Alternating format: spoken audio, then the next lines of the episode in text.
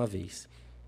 Como todo episódio, a gente destacou uma notícia para comentar hoje. Então a gente vai comentar uma notícia que saiu ontem e que viralizou na mídia, que é o fato de um prefeito de uma cidade do interior do Paraná, de 65 anos, ter se casado com uma adolescente de 16 anos. É, nós vamos comentar esse fato específico em si, mas nós vamos tirar dúvidas que muitas pessoas têm sobre esse tipo de relação, de seja relação de casamento com menores de 18, seja até mesmo relação sexual com menores de 18 e maiores de 14.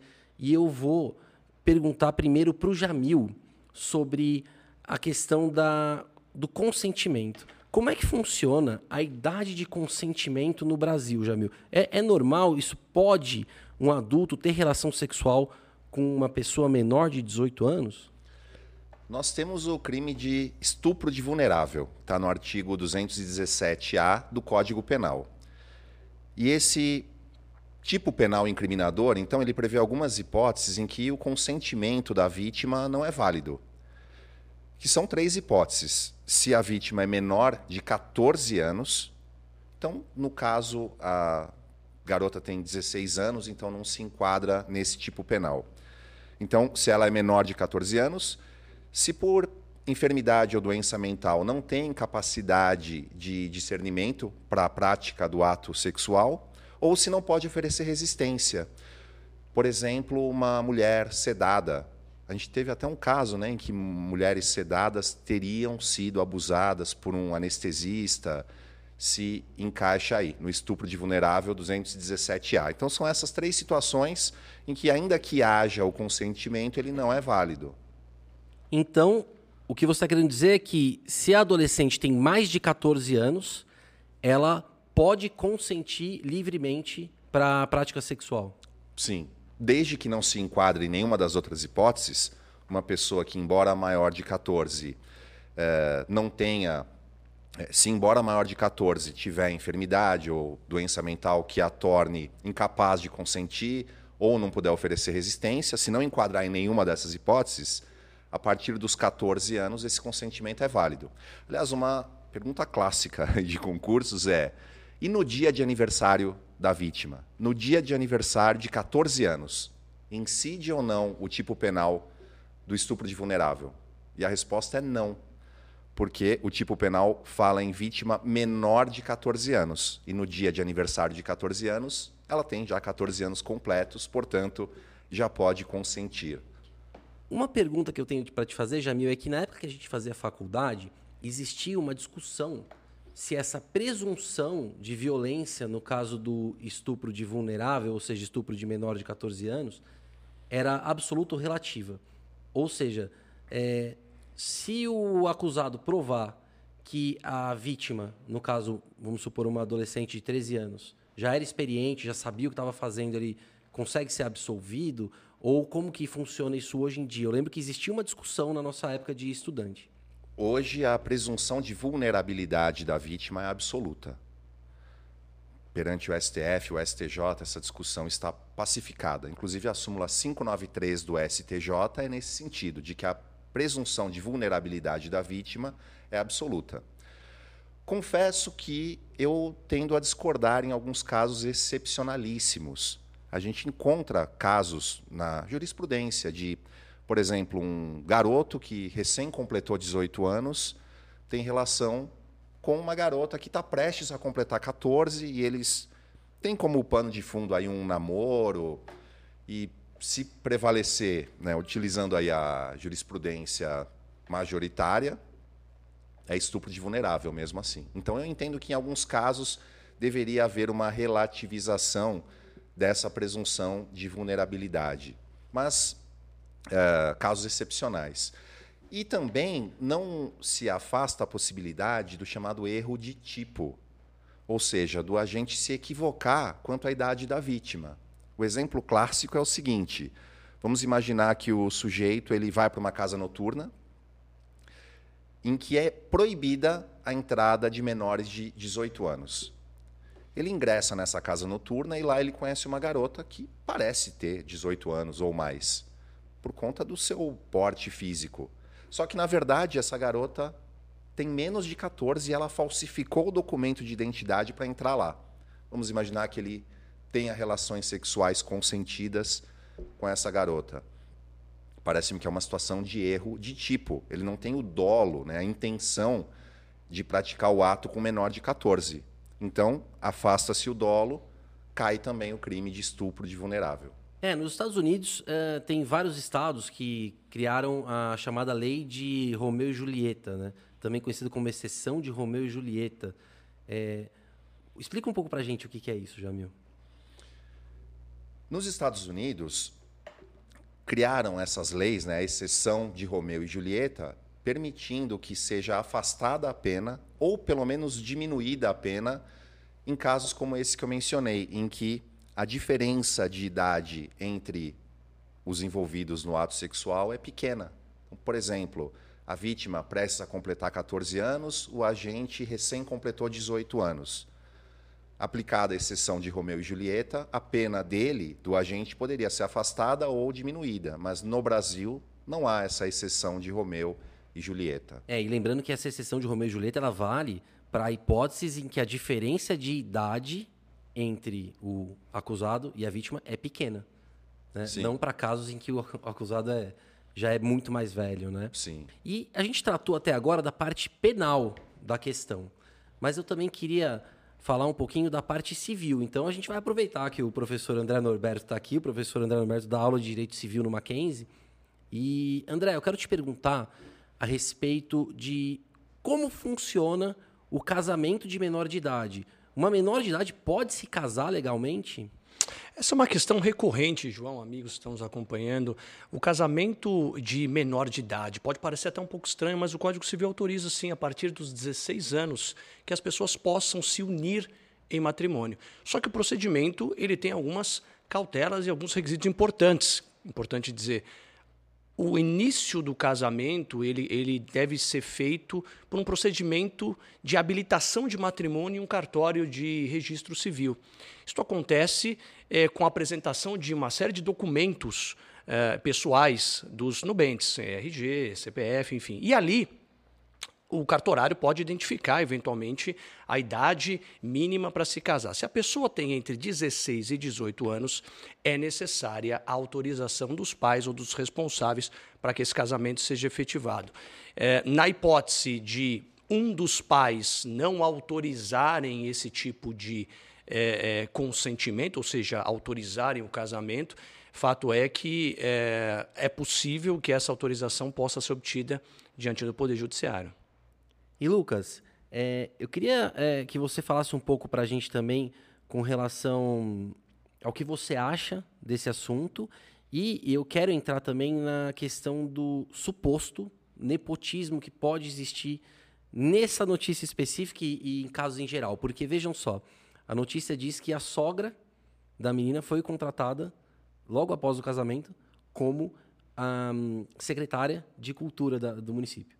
Então eu queria entrar um pouco nisso e queria saber também a sua opinião sobre esse assunto, Lucas.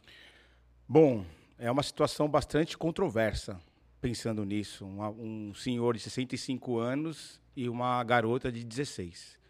Apesar de ser permitido e possível por lei, é claro que é, traz hoje, para os dias de hoje nosso, um, um, um assombro.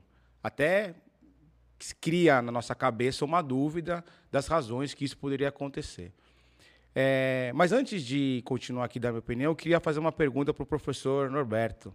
É, se existe a necessidade é, ou não dessa menina, 16 anos, ela ser emancipada ou não. E se não existia a necessidade dela ser emancipada, a partir do momento que ela se casa, ela já atinge a maioridade nesse caso ou não? Essa é uma pergunta recorrente. Engraçado que as perguntas estão sendo recorrentes, as perguntas que os alunos costumam fazer. Na verdade, é, se a pessoa já é emancipada, se a pessoa já tem essa emancipação, a, a possibilidade do casamento ela existe. A maioria da, da doutrina defende esse posicionamento, cartórios fazem esse tipo de, de, de procedimento. Agora, é, o que é importante mencionar, o importante é, é sopesar, repito, mais uma vez é a questão é, da, da situação desembocar perante o Poder Judiciário. Se você tiver o, o, a negativa de um dos pais é, efetivamente dizendo não, não é possível, não temos, não, não queremos que se case, a, o consentimento, ou seja, pode ainda ser obtido judicialmente. Agora, a partir do momento que a pessoa casa, ela, ela também pode obter a emancipação. Se não emancipada, ao casar se emancipa, mas se já era emancipada, pode efetuar o casamento sem autorização dos pais. Ficou claro? Acho que deu para. Não, ficou, ficou muito claro. E o professor André Norberto é assessor parlamentar também, então ele entende bastante das regras do poder público. Né? E aí eu queria te perguntar, André, é, como que funciona essa situação de presidente, governador, prefeito uhum. contratarem familiares uhum. nesse tipo de cargo, de secretarias, ministérios? Isso é possível? A, a, jurisprudência aceita isso normalmente? Como que funciona? A súmula 13, é, editada pelo Supremo Tribunal Federal, proíbe a contratação de parentes é, consanguíneos por afinidade até o terceiro grau, inclusive. Uh, só que o próprio Supremo Tribunal Federal tem precedentes, é, a gente está analisando, obviamente, em tese, nós não estamos analisando efetivamente o caso concreto, mas o STF tem precedentes de que cargos de natureza política, como cargos de secretário, enfim, é, é, não se submetem à súmula 13. Todavia, há argumentos é, é para os dois lados que são facilmente sustentáveis juridicamente, mas fato é, há precedentes, há possibilidades, é, é segundo decisões do Supremo Tribunal Federal, de, de acontecer, a súmula não se aplicar para esse, esse caso específico de nomeação de um parente para cargos de natureza política, até porque a súmula é clara em falar cargos em comissão, enfim, função comissionada. Não, excelente. Olha, eu acho que a gente pode passar agora para um segundo. Posso fazer claro. uma última? Claro, claro, por favor. A última de Uma civil última aqui, pergunta. civil. Sem querer causar uma inversão tumultuária aí na, na pauta. Mas é que ele estava falando de casamento, eu lembrei de um caso que ganhou muita repercussão de uma noiva que durante a celebração do casamento, não sei se você acompanhou isso, a noiva durante a celebração do casamento, a autoridade que estava celebrando disse: "Você aceita casar com ele?" E ela por brincadeira falou assim: "Não". Ah, claro que aceito. Foi mais ou menos isso, né? Ela falou: "Não". Ah, aceito, aceito. E aí a autoridade lá suspendeu a cerimônia. Aí eu queria saber a opinião do professor André Norberto. Você acha que agiu bem ao suspender a cerimônia? Ou tendo em vista que nitidamente era uma brincadeira, poderia ter prosseguido? Não, não. A gente tem, a gente tem, agiu bem o, o, o servidor, o, o, enfim, o funcionário do cartório agiu bem. Nós temos é, é a, a, a, informação clara de que ali não é lugar para brincadeira. Se você quer brincar, espera vir a festa, casa primeiro, aí você pode fazer a tua brincadeira, o teu, teu negocinho, mas até lá tem que prezar pela seriedade. A lei traz uma série de solenidades. Aliás, o casamento, meu querido amigo Jamil, é um dos institutos mais solenes do Código Civil. Tem a questão da, do casamento às portas abertas e tal. Então é, é preciso respeitar essas solenidades. A lei diz que a segurança jurídica do ato está nessas solenidades, razão pela qual eu, eu entendo que, que haveria problemas se a continuidade desse casamento acontecesse. Perfeito. Muito obrigado. Posso fazer uma pergunta aqui para o professor? Professor, dentro disso é, que o senhor trouxe, por que eu não vou chamar o professor de Norba? Nós já passamos dos 40 anos já. Então, professor, é, tem uma discussão antiga se é, o casamento ele é um instituto ou se ele é um contrato. Uhum. É, esses, atos, esses atos solenes, qual é a opinião do, do senhor?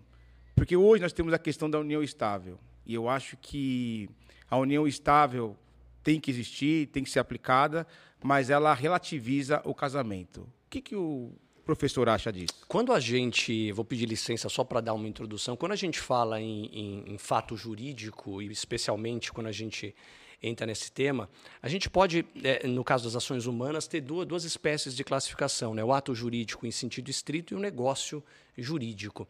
E o ato jurídico em sentido estrito são todas aquelas ações é, em que, é, é na verdade, não há poder de negociação entre as partes, ou seja, o fato acontece, a lei tem que ser aplicada e acabou. Já no negócio jurídico, não, a gente tem essa liberdade para o trato, né? a liberdade de negociar, enfim, uma compra e venda, posso estipular o valor do, do carro, do aluguel, da casa, enfim.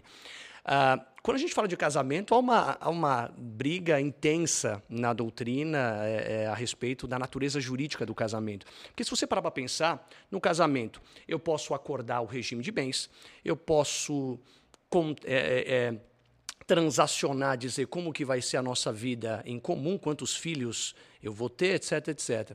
Então, por esse, por esse viés, ele tem uma natureza contratual de negócio jurídico, mas por outra, o casamento é uma instituição, quer dizer, o casamento tem suas regras pré-estabelecidas na lei brasileira, então a monogamia é um princípio muito forte, você não pode abrir mão do princípio da monogamia, inclusive é, casais que querem se unir em trisal, quadrisal, eles não podem. O CNJ proibiu a união de trisal, quadrisal oficialmente como casamento não é possível.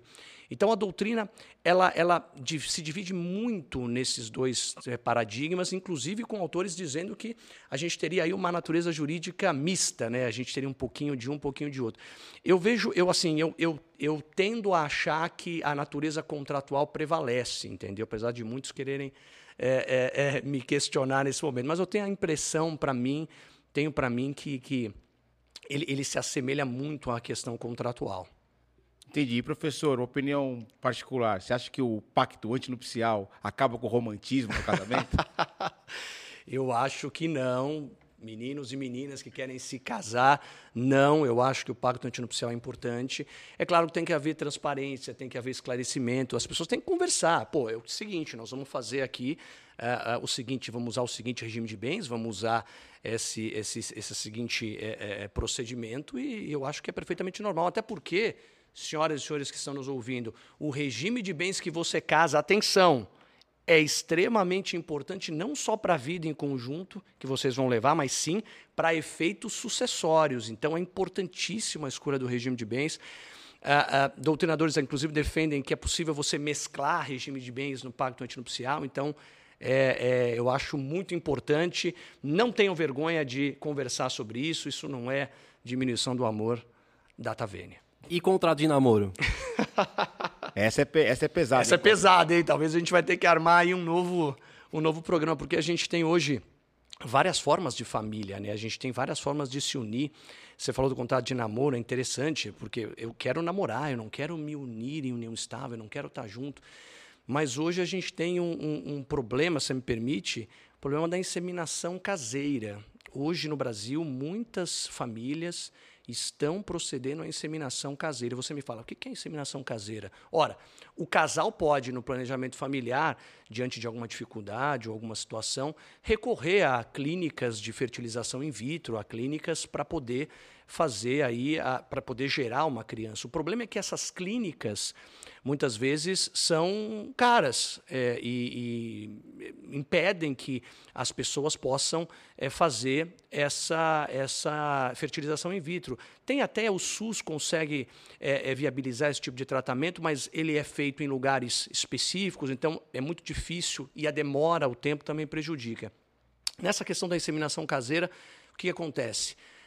Um cara bota uma página no Face, no TikTok, no Insta, e o cara se predispõe a doar o sêmen gratuitamente para que a, a família use. Então o cara vai até a casa da moça, ou enfim, de quem, de quem se predispõe a, a fazer, vai até o banheiro, enche o copinho, dá o sêmen para a moça, na mesma hora ato contínuo, a moça saca o, o, a ampola, tira ali, faz a inoculação e muitas vezes você tem a geração de um filho.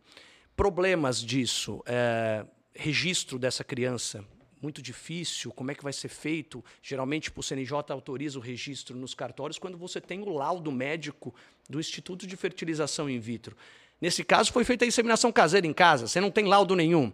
Então, alguns juízes é, é, têm se é, é julgado esse tipo de ação para registrar a criança. Você tem a questão do, do doador do sêmen. E se ele entrar com uma ação de investigação de paternidade no futuro, ou entrar com uma ação de reconhecimento de paternidade, melhor dizendo, como é que fica essa relação? Quer dizer, esse acordo de doação de, de sêmen afeta a criança que está nascendo disso? Então, a, as repercussões familiares, você falou com vontade de namoro, mas as repercussões nesse caso são muito vastas. Então, assim, é um, é um negócio que que inclusive a gente pretende, a gente está estudando na faculdade, várias, vários alunos têm me, me chamado para orientar esse, esse, tipo de trabalho, eu tenho, eu tenho aceitado, sempre que eu tenho algum espacinho aí, eu tenho aceitado esse tipo de. É, o, o, direito civil é, é maravilhoso, né? A gente poderia trazer tantos assuntos polêmicos aqui do direito civil e a gente vai aproveitar para continuar fazendo isso, mas eu quero a sua ajuda primeiro, pessoal. Porque eu estou vendo aqui que várias pessoas já comentaram, então eu vou dar um alô aqui para o pessoal que está no chat. O Luan, do Projeto PRF, a Marília Raposo Soares, que é minha mãe, está sempre assistindo a gente. O Tiago Vieira, o Rafael Nascimento, né, mandou um coraçãozinho para você, professor Norberto, deve ser seu aluno. O Alexandre Valério, grande amigo nosso. A doutora Andréa Motola, é Mótola ou Motola que fala? Eu sempre confundo. Mótola. Doutor, desculpa, doutora. Doutora Andréa Mótola, grande advogado do direito do consumidor. Obrigado por estar prestigiando. Ela comentou assim: brincadeira tem hora e lugar, se referindo à àquela pergunta do Jamil a respeito do, da moça que fez a pegadinha no casamento. Né? E o Luiz também, que trabalhou com a gente, o Luiz Souza, que trabalhou lá no escritório, tá mandando um alô para você aqui, André, também. Deixou uma pergunta para você que eu vou fazer já já. Mas antes, eu quero entrar uh, já na tua entrevista e na primeira pergunta que a gente tem para fazer para você, que é como que você decidiu estudar direito, primeiro de tudo? Cara, como eu decidi estudar direito, não sei se. É, cara, é difícil, porque quando eu era adolescente, a gente geralmente decide o que vai fazer na, na, na faculdade e na, na adolescência. E na adolescência não tinha essa, essa essa vocação, essa coisa para o direito. Eu gostava de filmes de tribunal, sempre achava muito legal a questão da oratória, da argumentação, o debate. Isso sempre, sempre me, me deixou muito, muito contente. Mas não era uma coisa que eu, que eu queria, assim, falar, caramba, é o meu sonho, é o que eu, é o que eu almejo. Eu, eu nem conhecia muita coisa do, do, do direito, do que, que, estudava de fato, o que, que a gente sabe, o que, que eu sabia na época. Ah, é, é faz direito para ser advogado, para, enfim, é, é defender os particulares. O que eu queria mesmo, assim, que eu gostava era cantar. Cantar era a minha praia. Eu gostava muito. Só me faltava uma coisa: talento. Mas, enfim, é, brincadeiras à parte, eu sempre que eu, que eu podia é, cantar, fazer essas, esse tipo de, de, de, atividade, eu fazia. Eu lembro bem. e aí, é, é, a minha mãe, cara, me influenciou. Minha mãe, não, vai pro direito vai que o direito é legal, você vai fazer um sucesso. Eu falei, mãe, pô, me escuta, me, me... Pô, deixa eu cantar uma música. Eu cantei até a música preferida para ela. Chorando se for, em um dia só me fez chorar. Tanan, tanan, tanan. Aí quando eu cantei, Lucas, essa música, ela olhou para mim e falou, filho, não seria bom você ir pro direito, filho? Uma, uma carreira, né? É, você não sabia se ia durar muito tempo a lambada como moda, né? E na verdade não durou, na verdade foi, enfim, pouquíssimo tempo. A gente, Sim. aliás, os meus aniversários só tocava lambada. Seu também. Saudade da banda Kaoma. Oh. Hashtag Kaoma. Hashtag Kaoma. Mas aí. Uma, da, uma, das dançarinas do grupo Kaoma era escrevente lá em Itanhaém, no fórum, onde eu atuava. Bacana. Que show, sério mesmo? É, verdade? É, verdade, Você verdade. Não falou nada? É, pois é. Caramba, que legal. A, a, e aí, cara, assim, é, ela, foi, ela foi a grande incentivadora. Minha mãe vai, presta, faz, não sei o quê. E aí o Mackenzie estava sempre nas, nas melhores faculdades. Engraçado que quando eu fui fazer o vestibular no Mackenzie, eu fiz a prova no prédio 3. Para quem não sabe, o prédio 3 é um prédio super tradicional do direito lá no Mackenzie. E quando eu entrei, cara, eu vi aquele prédio histórico, aqueles, aqueles tijolinhos, eu vi aquele, aquela, enfim, aquela, aquele gramado, aquelas árvores. Eu falei, mano, isso aqui é, é, é, muito legal, muito bonito, cara. Pô, gostei, achei legal, cara. E prestei, mas assim, cara, sem ter a convicção de que era aquilo que eu queria fazer e tal. Tanto que, quando saiu o resultado, eu não estava na, na, primeira lista. Eu não, eu, não, eu não passei, eu olhei, saiu no jornal até. Eu falei, cara, não passei. Tava naquela ainda tristeza de não saber o que fazer tal. E aí, uns, uns, acho que uns 15 dias depois, chegou um telegrama na minha casa Chegou um telegrama dizendo, ó, oh, você foi aprovado no, no Mackenzie e tal. Eu falei, caramba, meu, pô, legal, eu lembro que tava meu avô, minha família. Fui aprovado, cara, decidi fazer, decidi, decidi, bom, vamos ver qual é que é, né? Vamos ver se, se é legal, se eu me adapto tal. Minha mãe, pô, insistiu tal. E não sei se vocês lembram, todos aqui somos colegas, o Mackenzie tinha um, um, um credenciamento de filantropia. Você lembra disso, Jamil? Na época, o Mackenzie tinha um- um- uma espécie de credenciamento. Sim, de era bem mais barato que as outras faculdades. era bem mais barato que as outras faculdades. Eu lembro que a gente, quando a gente entrou e, e a gente viu, caramba, é isso aqui o, Era valor. 250 reais por mês. 250 reais. Eu acho que eu acho que não sei se era 250, eu lembro Ou que 290, alguma coisa do eu gênero. acho que era 213. Eu tô para te dizer que era 213, mas eu não sei. 200 e pouco, é. Era 200, coisa que assim, não não tinha não tinha parâmetro na época. E aí a gente, minha mãe falou: "Não, faz, vai, vai, você vai gostar", tal. E eu fui meio que no escuro. E o resto é história, tô aqui. É, eles chamavam até o Mackenzie de faculdade GLS, né? Giz, lousa e saliva. Então, por isso que tinha esse preço mais barato.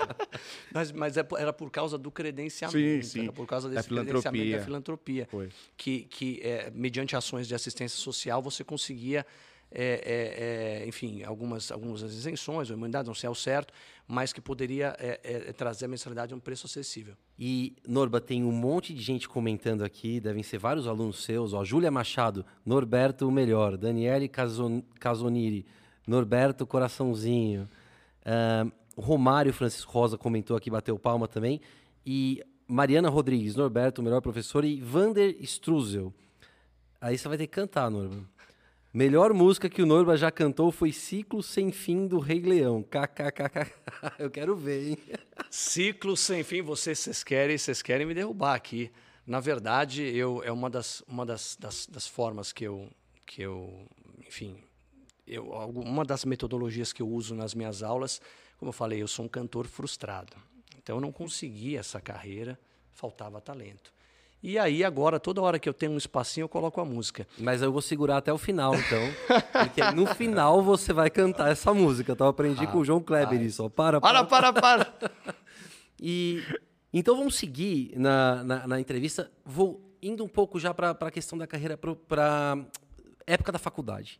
Na época da faculdade, a gente tem muitas histórias boas, né? O Lucas vai lembrar algumas aqui, o Jamil também. Eu quero lembrar da época em que a gente concorreu ao diretório acadêmico da faculdade. Hoje em dia não chama mais diretório acadêmico. Centro acadêmico. Centro acadêmico. Na nossa época chamava diretório acadêmico, com o Promac. O Jamil contou um pouco dessa história aqui no primeiro episódio do, do podcast.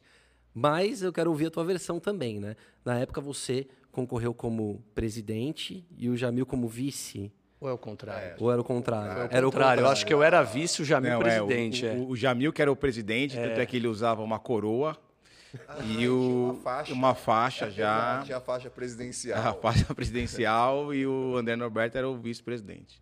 Eu lembro de perguntas muito inteligentes que eram feitas durante o debate. Uma pergunta que o, que o André Norberto fez para as outras chapas foi qual era o plano de estabelecer dentro do Mackenzie uma linha de metrô. E por incrível que pareça, alguns anos depois, a pergunta fez sentido, que nós temos hoje a estação Higienópolis. Higienópolis Mackenzie, tá lá. Exatamente, está lá. Então não era uma pergunta absurda. E, e, e como essa época te influenciou também na tua carreira de professor? Conta um pouquinho que, as suas lembranças Cara, dessa época. cara, assim, no ensino, no, no ensino médio eu estudei em Guarulhos numa escola tradicional, uma escola que era, enfim, um ensino padrão, tradicional. Mas tinha um professor lá, nunca me esqueço, professor Wagner, Wagner da Silva, professor de história. Ele era um cara que fazia as coisas diferentes. Então, é, já era, por natureza, o professor mais, mais querido da turma. A gente gostava muito do, do Wagner. Eu lembro de uma aula que ele deu de Guerra do Paraguai, que ele, ele botou uma música, botou uma trilha sonora na aula. Cara, isso aqui você pega 25 anos atrás, botou uma trilha sonora na aula e começou a ler relatos dos pais é, é, dos, dos- das, pessoas que, que enfim que, que foram para a guerra e, e, mostrando o relato da perda dos pais uma coisa super emocionante um negócio assim que eu nunca tinha visto. E o, o professor Wagner é, ele, ele fazia coisas assim fora meio que fora do, do padrão como por exemplo uma um festival de música histórica ou seja, uma, uma avaliação. A gente tinha que pegar uma música, escrever uma letra histórica de um, de um acontecimento histórico relevante e cantar na frente de, da, da escola inteira, não era nem da nossa sala, da escola inteira no teatro principal. Então eram coisas assim diferentes que eu já, que eu já curtia. Quando eu cheguei no Mackenzie, quando a gente chegou no Mackenzie, eu conheci vocês. Cara, vocês, vocês não têm ideia da importância que vocês têm na, na minha vida profissional hoje, na minha vida, principalmente o Jamil, eu quero fazer essa, essa, essa colocação, porque logo que, que eu entrei, assim, a pessoa que mais teve afinidade comigo no começo era o Jamil. E o Jamil era um cara que, que a gente. Eu gosto muito de filme, gosto muito de música, e o Jamil também tem essa pegada. E logo que a gente fez o primeiro seminário, foi o primeiro seminário que a gente fez, né? O primeiro seminário no primeiro semestre da faculdade, a gente conversando e, e a gente já bolou uma coisa diferente, já fazer um teatro, fazer um roleplay, fazer um negócio. E, e, o Jamil topou na hora. Se não fosse esse cara, o Jamil topava todas e ele também propunha várias coisas diferentes. E foi assim que começou essa coisa. A gente era um grupo de teatro na faculdade de Direito. É Já pensaram nisso? Na verdade, acho que essa é uma boa definição, cara, porque a gente fazia, né? Era um grupo de teatro.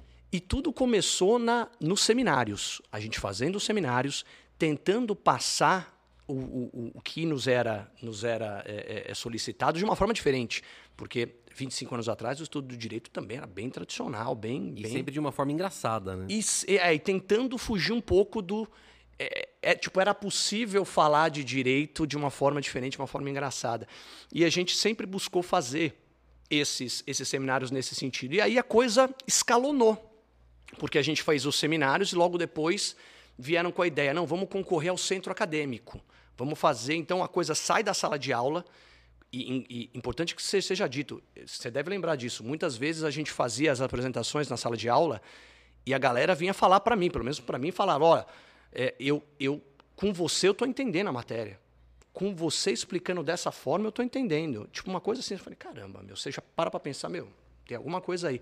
E a coisa escalonou, a gente foi concorrer para o diretório acadêmico, já meu presidente, e, e, eu como vice. Eu, a lembrança que eu tenho é da gente fazendo dois debates. Era necessário fazer dois debates para que os alunos nos conhecessem. Fizemos um primeiro debate da noite, para as turmas da noite, e, e, enfim, levantando temas importantes e tentando fazer uma chapa, tentando fazer uma chapa, uma chapa diferente. A política na, naquela época estava um pouco um pouco turbulenta, e a gente queria fazer uma coisa diferente, uma coisa engraçada, uma coisa mais despojada. No, você lembra, Jamil? No, no, da noite foi, foi, meu, foi muito legal, o pessoal gostou. E aí no da manhã, cara, assim, se na, no da noite tinha meio auditório, no, no, no, debate da manhã, assim, a coisa estava explodindo de, de gente. Foi boca a boca, você cantou, né? inclusive. Inclusive, eu cantei. Aliás, você vê, né? Toda, toda uma hora. Qual música? Você lembra que eu cantei? Eu cantei. É... Because the Night. Because the... Não, não foi Walking in Memphis? Não, Walking in Memphis foi, foi no depois. casamento dele. Não, também não. não, não. No meu... Opa, o cara errou tudo. Because the Night foi no debate, que eu fiz no piano. Because the Night Tinha foi... piano lá. O Walking in Memphis, o Luiz tocou onde? Ah, deve ser na aula, aula, aula na inaugural. Aula inaugural. Na aula inaugural, mas e Guns N' Roses, que eu também cantei? Também na aula inaugural. Foram duas na aula inaugural? É, é. Foram duas na aula inaugural. Você vê todo espacinho a gente estava cantando. Inclusive você cantou também. num dos. Não sei se pode Deixa falar isso. Lá. Deixa pra mas, lá. Mas o João é bom. O João, para imitar o Eminem, é fantástico. o João teve e um seminário. Você cantou mais uma no debate, que agora eu não lembro. Porque começou a ter uma briga entre as chapas que estavam realmente disputando.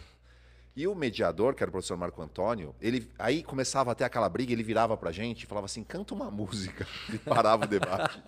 eu lembro disso. Do nada. Aí você ia lá e cantava, aleatória. Agora não lembro quais você eu cantou, mas não eram. lembro, cara. Mas do nada você começava a cantar. O, o teatro foi abaixo, né? O auditório, no caso, foi é, abaixo. Era uma coisa, uma coisa inesperada, né? A gente, a gente cantou e, e, e a, a, até a gente chegou num ponto, a galera curtiu tanto, a gente chegou num ponto de, de se preocupar. Caramba, a gente tem chance de ganhar esse, essa eleição. A gente até lembra, Jamil, a gente chegou a conversar várias é, vezes sobre é. isso. O que a gente faz se a gente ganhar a eleição? É. Ah, mas a gente tinha um plano muito legal. Se a gente ganhasse a eleição, você lembra do plano? a, gente ia, a gente ia renunciar, convocar novas eleições e disputar de novo para participar do debate tudo de novo. É, eu lembro que o Promac fez tanto sucesso que a própria direção ali da faculdade é, convidou a gente para participar da introdução de novos alunos. Então tinha lá no, no, no auditório, tinha os novos alunos e o, e o Promac, salvo engano, no ano seguinte fez uma apresentação lá para os alunos. Foi muito importante isso que você falou, Lucas. Esse, esse negócio que eu estava falando de escalonar. A gente começou fazendo um seminário saiu para concorrer ao DA, é, ao, ao, ao, centro acadêmico, e depois, no ano seguinte, como o Lucas falou, a, a, equipe, o grupo que concorreu, porque não era só eu o Jamil, era eu, Jamil, enfim, tinha muita gente, o Quaresma, o Vitor também, a gente participou. A gente foi chamado para fazer uma, uma aula magna para os, os integrantes, os, os recém-chegados do, do semestre anterior, do ano, do ano anterior, uma aula magna, e uma aula trote. Tinha aquela discussão dos trotes, se trotes eram perigosos, se trotes eram, eram, eram bons ou ruins. A gente decidiu fazer um trote, é, é, uma aula trote. E como é que funcionava essa aula trote? Nós nos, nos, nos é, vestíamos de professor, a gente é, ia se passar por professor para dar um trote, né? uma aula trote, uma, uma, uma, brincadeira com os alunos. Né? A gente dava a matéria, mas de um jeito engraçado.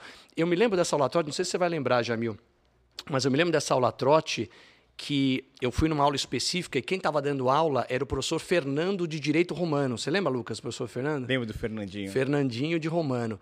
E ele não queria, ele falou: como assim vocês vão entrar na aula? Vocês vão fazer uma aula trote? Eu preciso dar aula, eu preciso falar do, do direito romano, eu não posso perder tempo. E eu até cheguei para ele e falei: professor, mas eu vou falar do direito romano, eu vou falar disso, disso, disso. Absurdo. Né? E disso aqui. Ele olhou para mim e falou: mas era o que eu ia falar. Eu sei, professor, que é o que você ia falar. Eu vou falar aqui, mas também a gente vai fazer aula trote. Ele falou: tudo bem, vai lá, vai lá e faz. E a gente fez a aula trote. E nessa questão de começar a docência, cara, ali, a gente agindo como professor, a gente dando seminário, a gente fazendo os alunos, ah, os colegas chegando e falando: meu, eu estou entendendo a matéria pela sua didática. Cara, isso me acendeu uma luz. Eu falei: meu, eu acho que, cara, tem alguma coisa por aí. E a, e a coisa começou começou aí assim o embrião começou na faculdade começou com vocês sabe eu até às vezes eu fico pensando não sei se eu já comentei isso com você o que teria acontecido se eu tivesse entrado um semestre depois ou um semestre antes eu penso isso também é, é a, coisa podia caminhar para algo totalmente diferente e, e, se eu faço o que eu faço hoje é também graças a vocês não tenho dúvida disso não é falando mal ou, ou desmerecendo as outras turmas mas realmente, eu não sei como está hoje, como estão hoje os alunos de direito. Mas na faculdade, o pessoal se levava muito a sério. Os alunos se levavam muito a sério, eu acho até que demais. E nossa turma tinha esse diferencial, que até incomodava um pouco. O pessoal até achava estranho, pô, mas será que vocês não estão no lugar errado? Vocês estão fazendo piada no lugar errado? Mas eu lembro que tinha uma professora, eu não sei qual era a professora, acho que é a professora que dava aula de é, medicina legal. Irene Moacadi. Irene Moacadi? É. Ela, ela dizia que é, o direito precisava de pessoas assim para abrir a mente. Que nossa, nossa área é um pouco engessada. Como a gente é uma área conservadora, precisava de pessoas com pensamento à frente para a gente poder abrir, expandir. E olha onde estamos hoje, né? E eu tô dando risada, segurando para não rir aqui, porque eu tô lembrando dos trabalhos de medicina legal que a gente fazia, que eram fantásticos. Né? Você cantou também. Você cantou. Cantou um rap. Cantei. Eu, Escreveu, você compôs e interpretou um rap. E estava um vestido.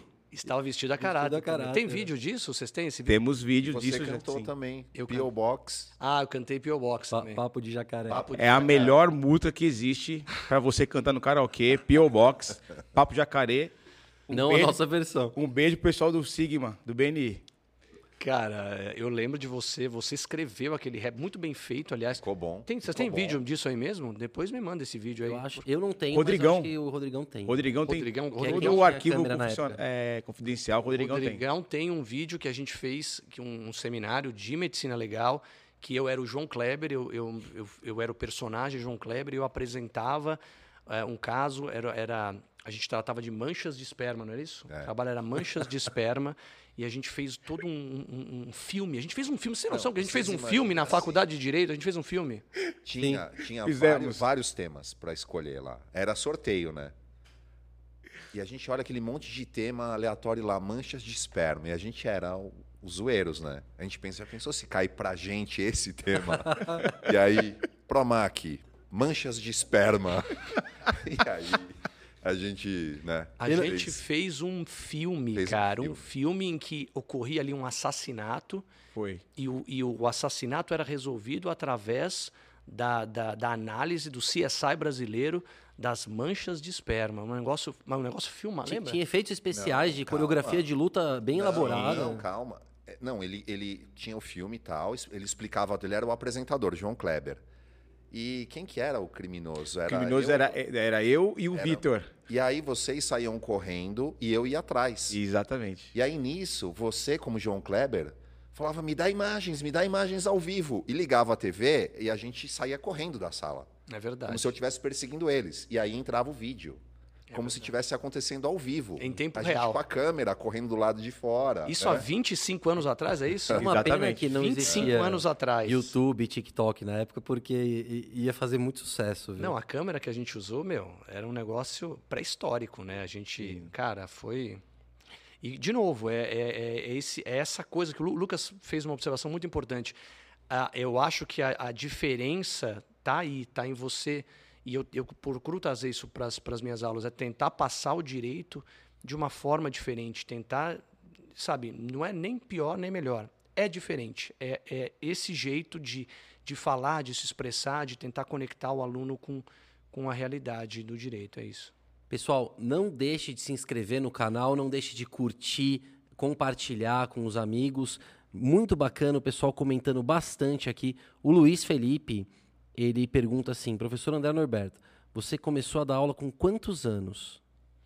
Eu comecei oficialmente, eu, eu fiz estágio docente em 2010, 2011. Eu comecei oficialmente, carteira assinada em 2012. Eu tinha o quê? Na faixa dos 30, é isso? 2012? Acho que é isso. Faixa dos 30, é isso? Então você já está aí há, há 11 anos lecionando oficialmente. Oficialmente 11 anos, isso mesmo, carteira E assinada. você começou aonde? Cara, então, eu fui, depois que eu terminei o Mackenzie, eu fui fazer algumas especializações, e aí eu entrei no mestrado do Mackenzie também. Eh, no mestrado do Mackenzie fiquei lá dois anos, e também tinha apresentação de seminário, também tinha apresentação de... E, e a gente, enfim, apresentou tal, e teve uma aluna, uma aluna do Mackenzie, uma colega, professora Sandra Nunes, que a gente fez o trabalho, trabalho junto, e ela falou, poxa, cara, você leva jeito, você já pensou em lecionar, já pensou em dar? Eu falei, cara, já pensei, claro, já... Cara, eu acho que tem uma oportunidade lá na faculdade, ela lecionava em Santo André, eh, lá na UniABC. E ela falou, cara, você não quer fazer os testes lá, tentar? Ah, E, as- e aí, que assim que eu peguei o doutorado, doutorado não, o mestrado, eu fui lá, fiz a- a- as aulas, né? Você tem que fazer uma aula teste, você tem que participar de algumas entrevistas tal, e fui aceito. Foi aí que começou, 2012, lá na, na UniABC, em Santo André, que começou assim essa, essa história na, na docência. E tem uma pergunta para você, professor. Você hoje, na sala de aula, de repente você entra numa sala nova, você dá uma, a primeira aula, uma segunda aula, aí você percebe que tem uma turminha lá no fundo que lembra aquela turma que você tinha na época da faculdade. Aham. Como que você lida com eles? Cara, assim, é, é, eu, eu, eu tento. uma das metodologias que eu uso na, na, na aula é tentar fazer com que, com que todo mundo participe. Cada aluno tem um perfil. Cada aluno. Tem aluno que é mais visual, que o cara olha para você falando, palestrando, o cara já pega já pega o- a matéria. Tem aluno que é mais, enfim, é, é auditivo, que o cara é, ele, ele, ele precisa ouvir, não precisa tanto de esquemas e tal. E tem aquele aluno que é mais que, que você precisa falar, mudar os seus tons de voz, falar um pouco mais alto, um pouco mais baixo, enfim. Esses três perfis eles estão presentes. Então a minha ideia na aula é tentar juntar, é, é- é tentar fazer uma aula que congregue esses três perfis, os alunos mais visuais, os mais auditivos, os mais Sinestésicos. sinestésicos, exatamente. E, e- e eu percebo que, que até nos grupos do fundo eles, é muito misturado. Você tem no grupo do fundo, você tem gente mais visual, mais auditivo, mais sinestésico. Então, a ideia é você é, é- é- é- é é transitar por esses, por, esses, por esses métodos. E aí você consegue, enfim, pegar atenção. Eu tenho, eu tenho uma, uma- um, um jeito, uma metodologia de, de nunca ficar no palco. Eu sempre gosto de estar andando na sala de aula. Então eu vou até o fundo, volto, venho, ando, subo na cadeira, enfim, eu faço, eu faço coisas que possam pegar, tirar o sinestésico do e faço coisas que também pego o visual. Então tento mesclar essa que é a, é, é- é o meu para tentar trazer todo mundo. É, é assim, a expectativa é todo mundo pode participar dessa aula, entendeu? E os alunos fazem muita bagunça? Não? Cara, assim, os alunos que eu, eu não sei se eu tenho tido sorte, cara, mas os alunos que eu, que eu tenho lecionado assim nos últimos anos, acho que acho que assim, eu não, tenho eu não tive problema de, eu acho que eu nunca botei um aluno para fora. Só na aula trote, quando a gente brincou, eu botei na, mas a brincadeira. Acho que eu nunca botei um aluno para fora. Eu não tenho tido problema de reclamação de, de, de bagunça, de todos muito educados, querendo querendo uh, aprender. Claro, uns anotam, outros são mais. Mas eu não me lembro de um, de, um, de um problema assim nesse sentido, cara. O pessoal do Mackenzie é muito, muito bom, cara. E você, Jamil? O da Jamil dá aula também, né? Você tem uma experiência semelhante com os alunos de hoje em dia? Então, não muita, porque minha experiência é quase toda online.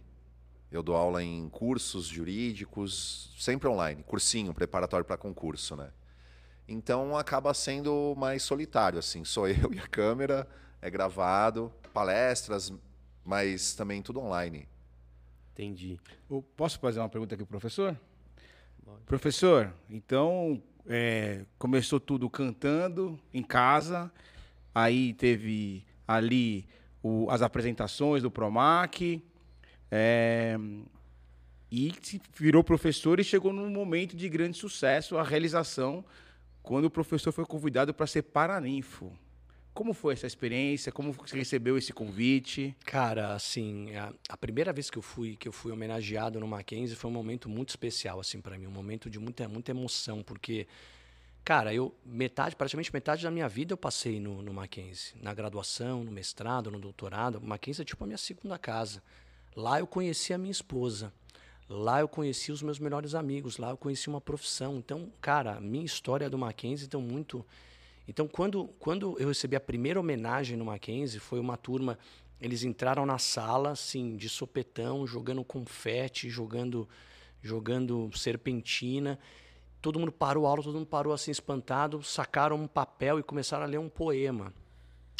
Cara, assim, um poema falando da, de quão legal foi a experiência de ter aula comigo e tal e, e, fazendo um poema relacionando as, as, as, as matérias que eu dei, ou seja, na época eu dei sucessão para a turma, e a turma fazendo um poema, fazendo referências com sucessão e falando coisas maravilhosas. Eu guardo esse poema até hoje. Tem, tem, aliás, tudo que eu, que eu, que eu recebo assim de, de, de, de carinho, de afeto, eu guardo. Tem um lugar lá especial guardado. E essa foi a primeira vez que fui homenageado no Mackenzie. É porque lá você tem você pode ser professor homenageado, você pode ser paraninfo e você pode ser patrono. E eu, felizmente, nessa, nessa curta carreira, eu já consegui ser, ser agraciado com os três com os três os três títulos. E, cara, é uma emoção assim única. Você ser patrono, você ser.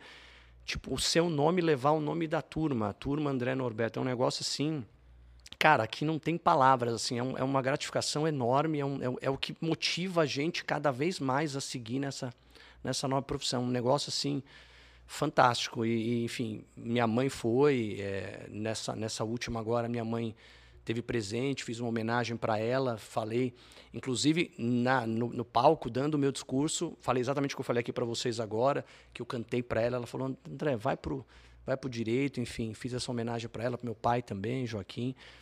E, cara, assim, é, é, é, a, é a recompensa maior, é a recompensa que, que, que coroa assim o, o, trabalho, assim, um negócio assim inexplicável. É, Norberto, meus parabéns e para quem nunca teve aula com o professor André Norberto, para quem não o conhece, nós já tivemos diversos estagiários lá no escritório do Mackenzie. E aí para todos a gente fala, o André Norberto é nosso amigo. Todos sem exceção, todos, não estou brincando, falam assim, é o melhor professor do Mackenzie. Todos falam isso sem brincadeira. Então, não é à toa que você já foi homenageado tantas vezes. Né, Jamil? É. E é curioso, eu estava aqui pensando que na época do Mackenzie, que eu me lembre, você, assim como eu, gostava de penal, né? Penal. A gente gostava de direito penal. E aí você foi Cara, pro é caminho engraçado. algum momento. engraçado que eu gostava muito de direito penal, gostava muito, mas não sei, cara, depois da faculdade a coisa foi foi foi o interesse foi diminuindo outras outras coisas vão acontecendo mas eu realmente gostava muito de penal hoje eu, eu cara se eu te falar que eu esqueci quase tudo eu tenho que me, me, me socorrer aos meus colegas porque hoje cara penal tá só com você mesmo e assim uma coisa que sempre teve presente na nossa amizade assim como todos aqui foram os filmes isso fez parte da nossa história você lembra o primeiro filme que a gente assistiu? Você não vai lembrar. Lembro, A Herança de Ned, não foi isso? Não, não. Não foi A Herança de Ned? A gente se conheceu e poucos dias depois a gente foi no cinema. Não foi A Herança a de Ned? Não, não foi. Essa foi bem depois. Foi bem depois. O Teve- primeiro filme. Foi com o Antônio Brito, essa? Foi, foi. Ah, Lembra? pera, pera, pera, pera. Eu, fui- eu já sei. Aquele da Meg Ryan, É, com a, ah, isso, lembra o Tom foi Hanks. Uma comédia romântica. A gente foi ver uma comédia romântica, é Ah, verdade. é, Mensa- God eu, eu, o Jamil e o, e o Antônio Brito. Antônio Brito, nosso colega. Qual que é o nome do também. filme? Mensagem, Mensagem- para Ah, você. é. Mensagem eu lembro. Eu pensei que fosse E- herança de Ned, cara. Não, esse a gente viu bem, bem depois, né? Que ele... Bom, eu lembro de um outro episódio também que eu preciso registrar aqui para depois os amigos do, do Lucas do futebol americano ficarem sabendo dessa história. Opa. Que a gente foi para Santos. né? Você estava, João, nesse dia que a gente foi com o Quaresma? Eu não lembro. E aí passamos o dia em Santos e aí no final do dia vamos no cinema. Eis que tinha dois filmes começando. Eram duas salas, dois filmes começando naquele momento. Sala 1. Um domingo qualquer. Any Given Sunday. Any Given Sunday. Oliver Stone, Al Pacino. Muito bom. Jimmy Fox. Sala 2, meu vizinho mafioso. e aí eu falando, gente, um domingo qualquer. No brainer, né? Aí todos eles, inclusive o Lucas, o pessoal do futebol. Isso americano, não é verdade. Meu vizinho mafioso, tem o Chandler. Sabe por quê? Porque, E aí? foi por causa disso, Foi, Jamil. foi, porque o Matthew foi, Perry era o, o personagem, o Chandler tava bombando no Friends. Bruce Willis Bruce também. Willis também, inclusive fez uns- uma participação na, na- no Friends também. Então tava bombando e, meu, foi, foi o E eu, pega... quero deix- e eu quero deixar uma ressalva aqui. O meu. É, como que é o nome do filme? Meu, Meu vizinho. vizinho mafioso. Teve continuação. E N. Given Sunday não teve. então, pra deixar claro o sucesso que foi esse filme. Mas, enfim, toda essa introdução para perguntar: quais filmes inspiraram a docência, te inspiraram a dar aula? Cara, falar de filme pra mim é, é falar também de um pedaço da, da minha vida. Filme e música eram meus hobbies preferidos. Foi o que, já falei aqui, foi o que fez com que eu e o Jamil a gente desconectasse tanto. Porque ele também... Você chegou a trabalhar numa locadora? Não, não, né? Não, eu ficava lá de graça. Eu, eu ficava lá o dia inteiro. é. Ele che... Então, o Jamil assistia tudo. Até filmes que, cara, só eu assisti. Eu falava pra ele, não, eu assisti também. Nossa, teve um dia que foi assustador. Foi assustador. Eu falei pra ele assim: vamos assistir um filme. Tem um filme que ninguém conhece. O filme chama Ruas de Fogo. Sabem qual é esse filme? Sim. William Dafoe, Diane Lane. Ah, beleza, vamos assistir. Aí coloquei lá o, o filme, aí apareceu um ator. Aí ele falou assim: esse ator é o Michael Paré. Michael Paré. Tipo, é- não é lá do B, é lá do C. Nossa, aquele. Eu lembro até hoje, porque eu fiquei muito assustado. Falei, cara, você conhece o Michael Paré? Ele é uma. No, no corte, ele é uma no corte eu enciclopédia. vou pôr uma foto do Michael, parece se eu achar. Eu tô com, com medo Vai, de não vai achar. a achar. foto. Vai achar, o Michael Paré era bonitão, pô. Vai achar. Ele era boa pinta, ele era Então, boa pinta. o Norba é uma enciclopédia Não, eu já- de, de filmes. Hoje, recentemente, eu tô, tô mais, mais tranquilo. O tempo não me permite, mas eu assistia bastante. Agora, de, de professor, cara, cara, vários filmes aqui. Sociedade dos Poetas Mortos. É, inclusive, tem, tem coisas que eu faço na aula hoje que eu peguei do Sociedade de Poetas Mortos. Aquela cena que os caras sobem na, na, na, na carteira. Toda vez que eu, eu, na minha aula, eu tenho, eu falo alguma coisa que divide a doutrina, que, de- que tem decisão judicial para os dois lados, eu procuro sempre fazer, eu pego, sobe aqui na cadeira. O cara sobe na cadeira. Na verdade, ele antes de subir na cadeira, ele olha, ele eu, eu- eu pergunto, levanta. Dá uma olhada na sala. O que, que você está vendo aqui agora? Aí ele fala, não, estou vendo aqui, tá não sei o quê. Agora sobe na cadeira. O cara sobe. Você está vendo agora? É, é, é, o que, que você está vendo? Me fala. Ele, ele diz sempre, ó, agora eu estou vendo coisas que eu não via antes, tal, uma perspectiva. E tudo isso para dizer, olha, no direito a gente precisa tomar outra perspectiva. A gente sempre tem que respeitar os posicionamentos e sempre tentar adotar uma perspectiva diferente para até entender por que aquele cara disse isso, ou até mesmo para tentar rebater isso no, no futuro. Então, é um negócio que eu peguei do Sociedade dos Poetas Mortos. E teve uma vez que eu fiz isso na aula, a menina levantou e falou: É Sociedade dos Poetas Mortos. Falei: Olha. E foi recente, hein? Esse filme é o quê? De 80, anos 80. É, anos 80. Esse filme é antigo. E a pessoa tinha essa referência. Então, cara, Sociedade dos Poetas Mortos. Teve até, cara, engraçado falar disso, um dos momentos muito, muito legais na docência. Eu, eu fazendo a chamada e, e- e o cara, meu, sem, sem, sem ninguém falar de Sociedade dos Poetas Mortos, sem ninguém falar nada. O cara, eh, toda vez que era a vez dele, ele não falava presente, ele falava, oh, Captain, my Captain. Ele sempre falava isso, cara. Cara, um aluno jovem agora, com referência daquele filme dos anos 80, eu falo, cara, é, é assim, muito espantoso, assim, me marcou também. Foi um negócio que. Então, Sociedade dos Poetas Mortos é um. É, ao mestre com carinho, ao mestre com carinho? Ao mestre com carinho. Ao mestre com carinho. Sidney Poitier. Sidney Poitier, isso Sensacional mesmo. esse filme. Qual o nome daquele filme do Morgan Freeman? Que Meu ele- mestre, minha vida. Meu mestre, minha vida. Mr. Filme- Clark. Mr. Clark. Muito Free bom Mr. também. Clark. Esse mesmo, esse mesmo. Esse é muito bom também. E tem um clássico que vo- não sei se vocês conhecem, mas é Ah, um o da clássico. música? Eu- não, eu- qual da música? Tan, tan, tan, tan. Não, não, esse também, Mr. Holland. Esse É, é. É, tem um clássico da sessão da tarde dos anos 80. Se liga você que tem aí internet. Um filme de 1987, Curso, Curso de, de Verão. Nossa, Curso de verão. sensacional. Curso de Verão. Qual Sem que, é som. qual que é a história do curso de verão? O curso de verão é um professor que, meu, o cara vai viajar pro Havaí com a noiva. E aí tem uma galera que fica de DP, digamos assim, fica de DP, tem que fazer um, um curso em janeiro, tem que fazer, enfim, uma- um reforço, aula de reforço, tal, para tentar passar. E o professor que ia dar aula para esses caras ganha na loteria e pula fora, meu irmão. Não quero mais essa- esse papo de docência, tô fora. O cara pulou e aí eh, não tinha professor, o cara teve que chamar esse professor, Mark Hammond, é isso? Mark Isso. Hammond. Mark Hammond chamou ele para ser o professor, ele não, não foi para o Havaí, ele tinha métodos pouco ortodoxos E os alunos tinham que atingir a meta. que atingir a meta, exatamente. Eu não vou, não vou dar spoiler no filme, mas é, no- no filme, mas é bem, é bem interessante que ele usa métodos diferentes para tentar fazer com que os alunos tenham tenham Mark, Mark Hamill, né? Ele, ele não faz aquela série N, N, é, NCIS, é isso? é essa mesmo. Essa, é, ele, ele faz essa série também. Sim. É esse cara, jovenzinho também. Ele era professor de educação física. É, acho que é isso aí. Ele estava tentando fugir quando ele percebeu que os professores estavam todos negando. Ele está fugindo da situação. Aí o diretor chega para ele: olha, você vai assumir a turma, A do, turma. Curso, do curso de E verão. se eles não passarem, você Você- vai ser demitido. Demitido. Enfim, eu não Muito vou bom. Mas tem aí curso de verão. Então, e você tem outros também. Você tem aquele do, do Kevin Klein, como é que é o nome do. The Emperor, Emperor's Club, é isso? Ah, sim. o clube esse é do. É o bom. Clube do Imperador, é isso? É. Clube do Esse Imperador. eu não conheço. Conhece. Conhece. Conheço? Acho que conhece, hein? Na época. Esse é o que tem o Ryan Reynolds? Que Ah. ele é o professor que tem aquele estilo. É um professor que, é, que também usa, usa, usa meios diferentes para É. tentar passar o Dangerous Minds também, da Dangerous Minds Michelle também, Pfeiffer. filmaço. Todos esses, cara. Tem um filme esses. novo que eu não lembro o nome agora.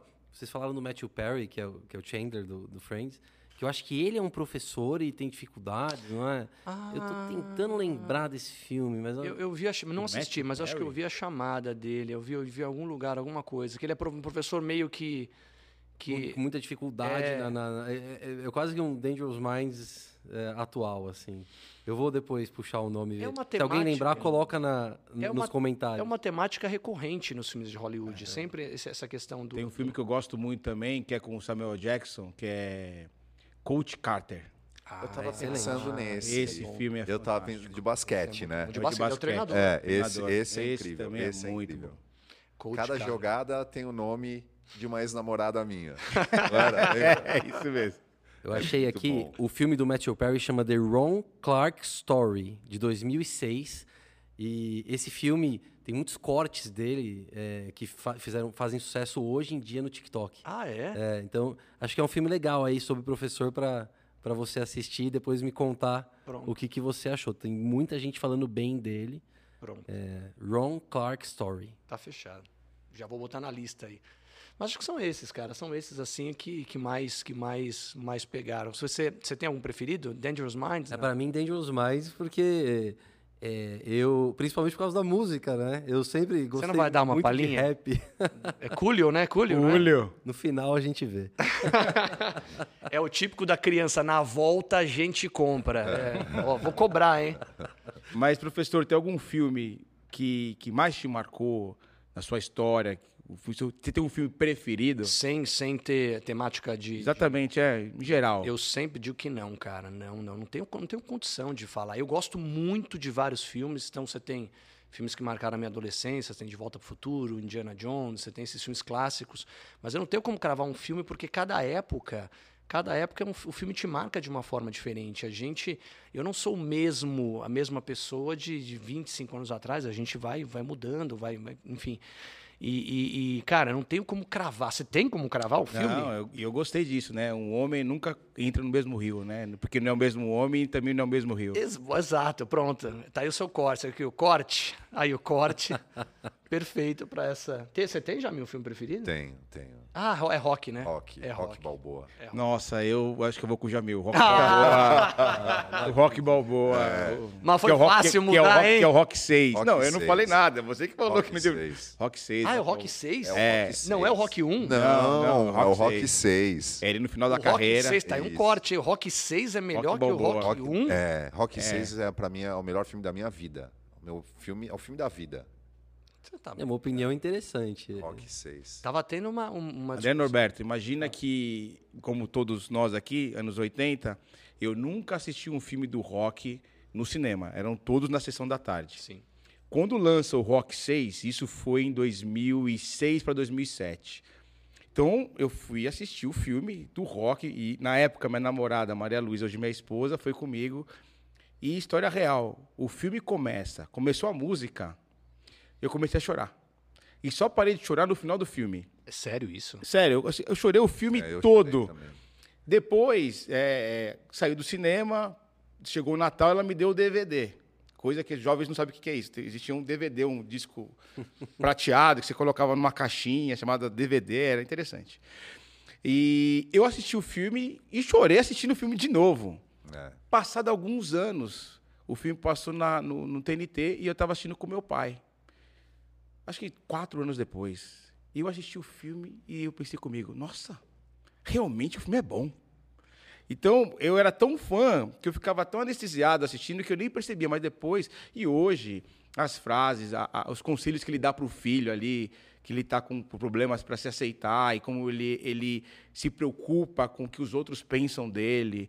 É, e é engraçado que faz um paralelo até com a, com a própria história do, Do Stallone. do Stallone, que ele fez muito sucesso, de repente ele é colocado no ostracismo. Então, é, eu sou muito fã do, do- da história do, do Rock Balboa. Você casou entrou ali no, no casamento com a música do Rock Balboa, não foi isso? Entrei com a música do Rock Balboa. Era Eye of the Tiger ou era, ou era a, a, a clássica? Não, o Gonna Fly. Ah, É, perfeito. Chega aqui e fala que não tem um filme preferido. Exato, Não, é isso fui eu que que agora, falei isso, agora não, não, Não, se mas Stallone estivesse aqui, Eu- ele ia ficar falar, decepcionado. Eu adoraria ter uma experiência parecida com o meu filme favorito, mas as sequências acabaram com o meu filme Matrix. favorito. Matrix. Ah, Matrix. Matrix sempre foi meu filme favorito, é, o Matrix, o primeiro. O segundo e o terceiro eu me esforcei Quatro é gostar. O 4 é uma porcaria. É uma vergonha. É uma Porcaria vergonha, que, é meu uma vergonha, Deus do é céu. uma ver- Eu lembro que quando a gente assistiu Matrix 1, né? Foi um negócio, foi 99 isso aí, 1999. Foi um negócio assim, mind-blowing, né? Um negócio que Don't Eu- eu think you lembro are, A know gente you foi are. junto ver o 2 todo cinema, mundo lembra? foi junto Sim. ver o 2. Não, e o 2 impactou de uma certa forma também, porque a gente não sabia o desfecho. Depois, quando veio o Isso, desfecho, aí estragou O tudo. 2 ele acaba na metade, então você não tem como falar é horrível. Porque Sim, você exatamente, você fica naquela. fica naquela o que, que vai acontecer? E aliás, você podia fazer isso também para os seus, pros seus seguidores. O João, ele fez uma tese, na época, entre o 2 e o 3, ele fez uma tese sobre como Matrix terminaria. E a tese dele, eu até falei para ele, cara, se isso aí for verdade, se isso acontecer mesmo, cara, o filme vai ser o maior filme da história. Porque é, um negócio de, de, de maluco, assim, de gênio. É, claro que não vamos falar agora disso, porque isso aqui vai. vai mas, enfim, era, era uma. Como é que. co- Conta um pouco de. Você bolou isso na hora? Como é que. Na verdade, assim, a gente ficava debatendo muito como que seria o final do 3. Como seria, na verdade, como seria o começo do 3. Porque no 2, o Neo, ele tá na- já na cidade das Mines Zion, né? Ou seja, no mundo real. E ele consegue, com o poder da mente ali, parar uma máquina.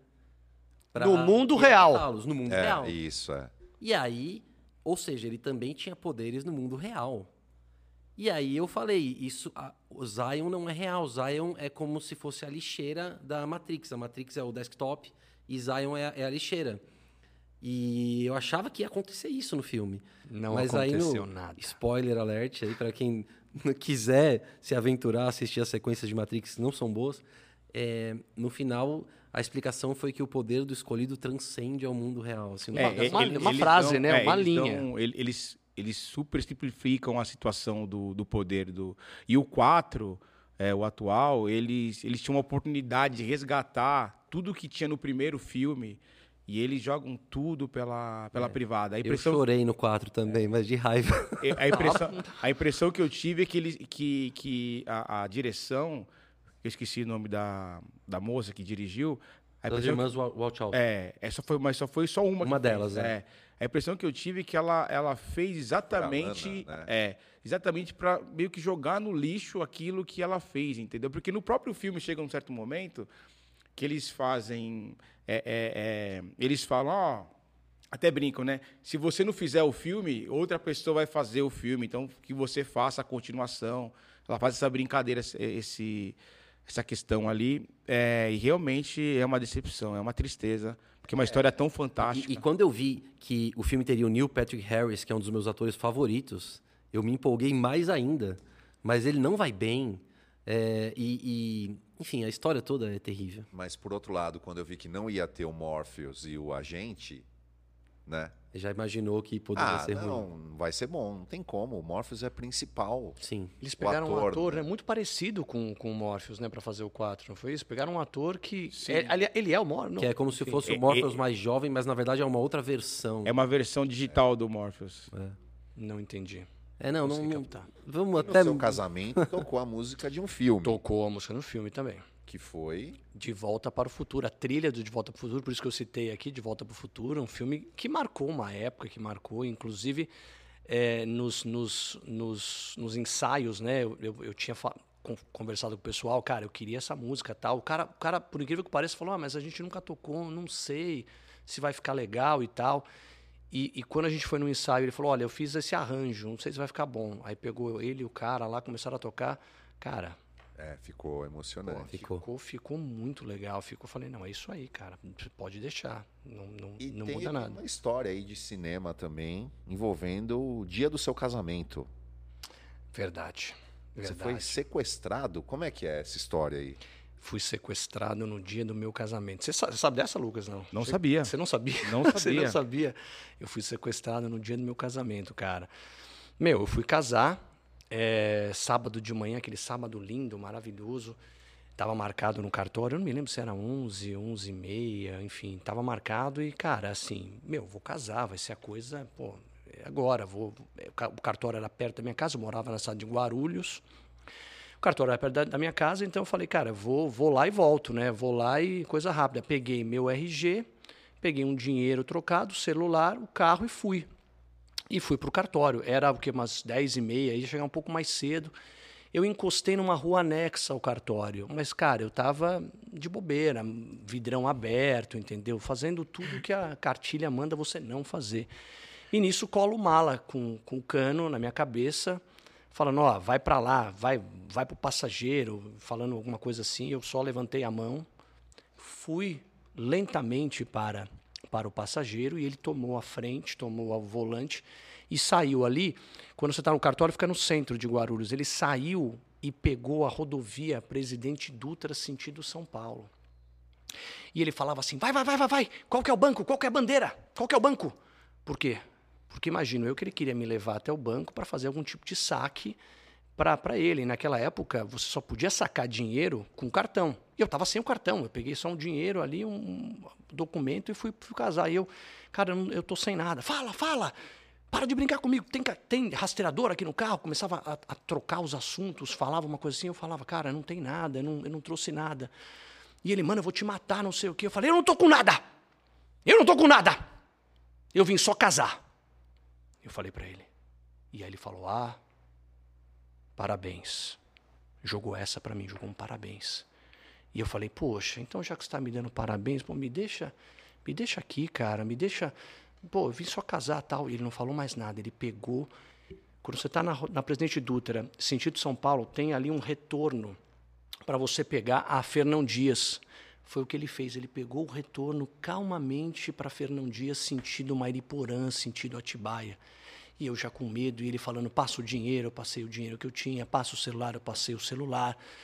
E aí cheguei, em dado momento, cheguei a falar: não, não, tu, mas me deixa, pode levar o carro. Pode levar o carro. Como se eu estivesse em alguma posição de poder transacionar alguma coisa com o meliante. Ele estava com uma arma na minha cabeça. Então nessa eu fiquei, caramba, e agora vai, vai, dar, vai dar ruim. E ele foi caminhando, eis que ele me deixa em, uma, em um posto em um posto de beira de estrada, posto de beira de estrada, ali meio isoladão. Ele fala: sai do carro, estou com o documento do seu carro, eu sei onde você mora.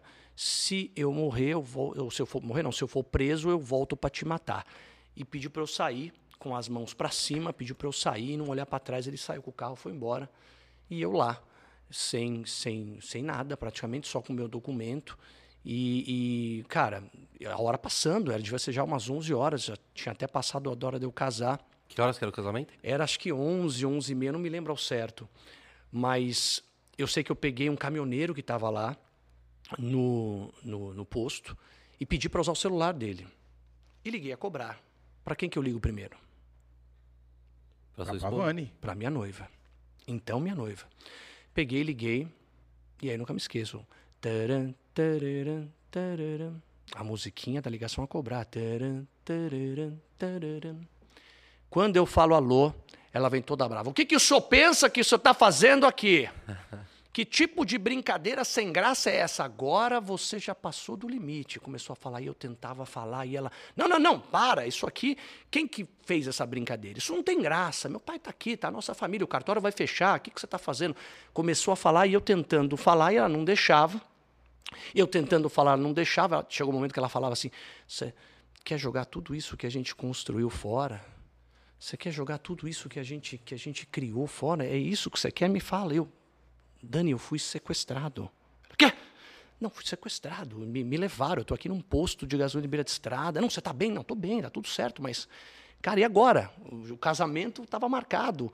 Vai fechar o cartório. Nós temos viagem para fazer. Como é, que, como é que vai ser? Não, não. Onde você tá? Tô no quilômetro tal. Meu pai vai te pegar aí. E eu fiquei esperando, galera, mocota. Fiquei esperando mó tempão. Eis que vem o meu sogro com o carrinho dele lá, encosta. André, você tá bem? Precisa ir pro hospital? Eu falei, não, não, tô bem, tô bem, mas agora eu preciso para delegacia, né? Eu preciso fazer um BO. E ele falou assim, ah, mas a Daniela conversou com o pessoal do cartório. E, cara, eles se sensibilizaram lá com a história, vão, vão autorizar o casamento, vão, vão fazer o casamento. Estamos indo lá para casar. Eu falei, como é que é, brother? Vamos casar hoje? É, vamos casar hoje, vamos, tudo bem? Não. Você está falando, tudo bem, vamos embora. E nesse dia que eu fui sequestrado, eu voltei e casei com a minha esposa. As fotos do dia do casamento são maravilhosas. Eu tô tipo com a cara assim, ó. Eu tô chocado com essa história, André. Eu achava que era uma piada Eu que você ia contar que te sequestraram pra ir pro, pro, pra casa, uma casa noturna. Foi o que Entendeu? ela pensou. Espírito solteiro. Espírito de solteiro. Foi o que ela sabe? pensou. E, e- e liderado pelo Jamil. Você ia pro cinema, provavelmente. entendeu? E comer um hambúrguer. Comeu um passa- Entendeu? E eu tô chocado. Eu não sabia dessa história. Você não sabia? Que eu cara? tinha realmente sido sequestrado. Você achou que era se beber num caso, mas era taken. Pois é.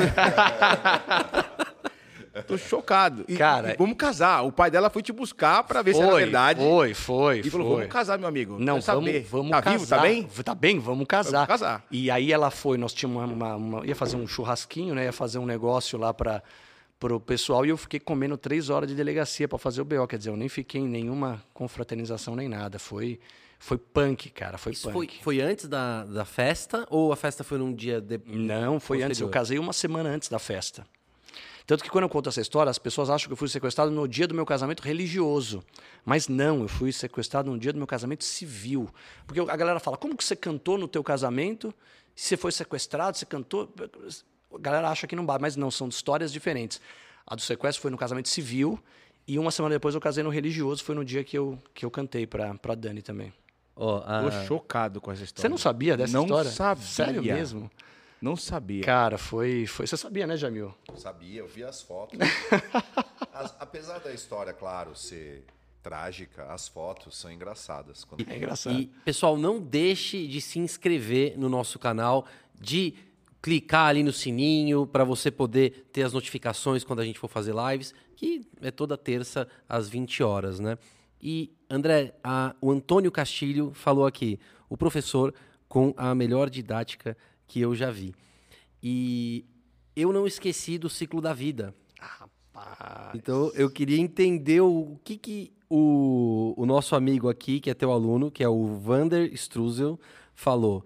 Ele disse assim: melhor música que o Norba já cantou foi Ciclo Sem Fim, do Rei Leão. Na verdade, quando eu tô, tem uma, tem uma, uma determinada aula que eu falo um pouco de fraude contra o credor. Vocês lembram de fraude contra o credor, né? Sim. Eu atuo em casa. Atua algumas vezes. Então aí, ó, fica, vai a dica.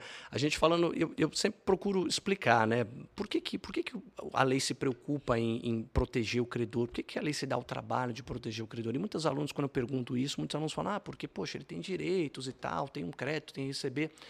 Mas eu procuro pensar, por que a gente não olha num sentido mais macro, né? É, Vamos, vamos verificar qual a importância do credor no sistema econômico social. E aí a gente, nessa discussão, a gente, eu começo a mostrar para eles que o credor tem um, um- papel importante na economia, no desenvolvimento social e econômico.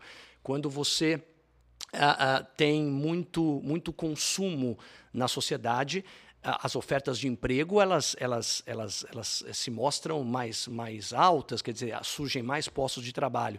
Se tem mais postos de trabalho, mais pessoas são empregadas. Se eu tenho mais pessoas empregadas, eu tenho mais renda circulando. E se eu tenho mais renda circulando, eu tenho aumento do consumo. Então, eu tenho um ciclo vicioso, um ciclo que vai se retroalimentando, um ciclo sem fim. Nessa hora eu pego o microfone, subo na cadeira, é um ciclo sem fim que nos guiará.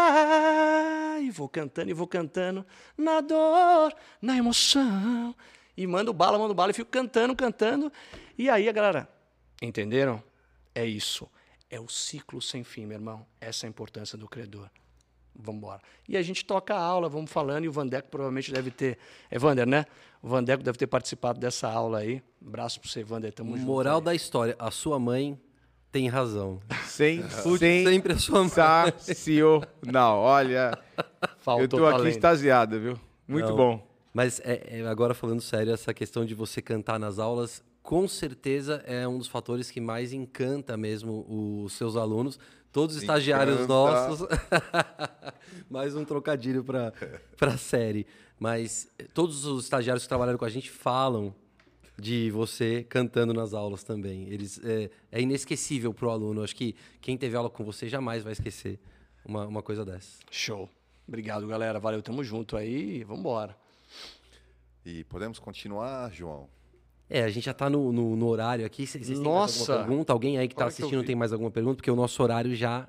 Então eu vou uma última aqui. Para você contar a história do dia que você acertou uma pergunta dificílima feita pelo professor de direito civil, lembra?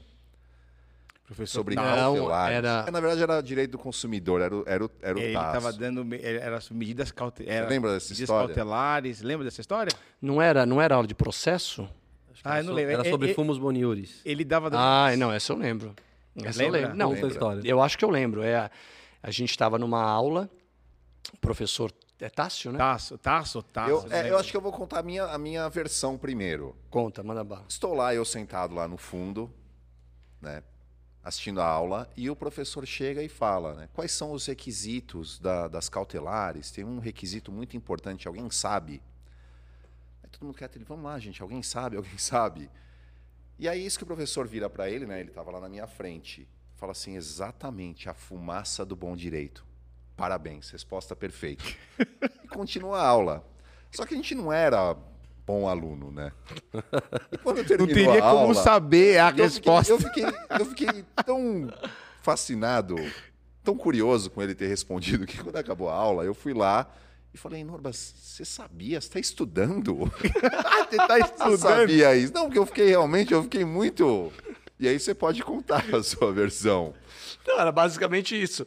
Aí quando você me falou se, se eu estava estudando, eu falei, cara, eu, eu na verdade eu tinha uma- um um negócio que eu ia perguntar pro Massa. e O Massa é o ele- nosso amigo. Massa. Massaranduba, apelido É, Massa. Um dos alunos tinha um apelido de Massaranduba, então todo O mundo chamava ele de apelido, o Massa. apelido do apelido era Massaranduba Massa. era um personagem do Cacete Planeta. Exatamente, o nosso colega, e eu, eu falei pra ele, Massa, ô Massa, Massa. E ele não, não, tava, não tava chamando, não tava atendendo. Eu falei, Massa, Massa. Aí o professor, é isso! fumaça do bom direito. Eu, é, não sei se ele puxou palma, ele puxou palmas? Não, não teve Não, não, Não, puxou não, palmas. não, Calma, normal. Ele não, Não puxou palma. palmas, não. Eu sei que, mano, eu falei, fiz a minha cara, fiz a cara, falei, beleza, tamo junto aí e tal, mas foi, foi uma. Se Isso fosse foi- um olha- teria o olheiro de Harvard ali. fala, Esse cara, vamos levar esse cara. Esse Vamos cara levar esse esse, cara é o esse cara. bom. É verdade. Sensacional. Ó, o Marcos Victor Florentino da Silva comentou aqui: o professor Norberto é uma inspiração para qualquer um que queira seguir na docência. Sensacional. Norberto, suas considerações finais. Obrigado por ter Pô, participado com a gente. A gente quer que você volte mais vezes, né? E espero que você aceite voltar.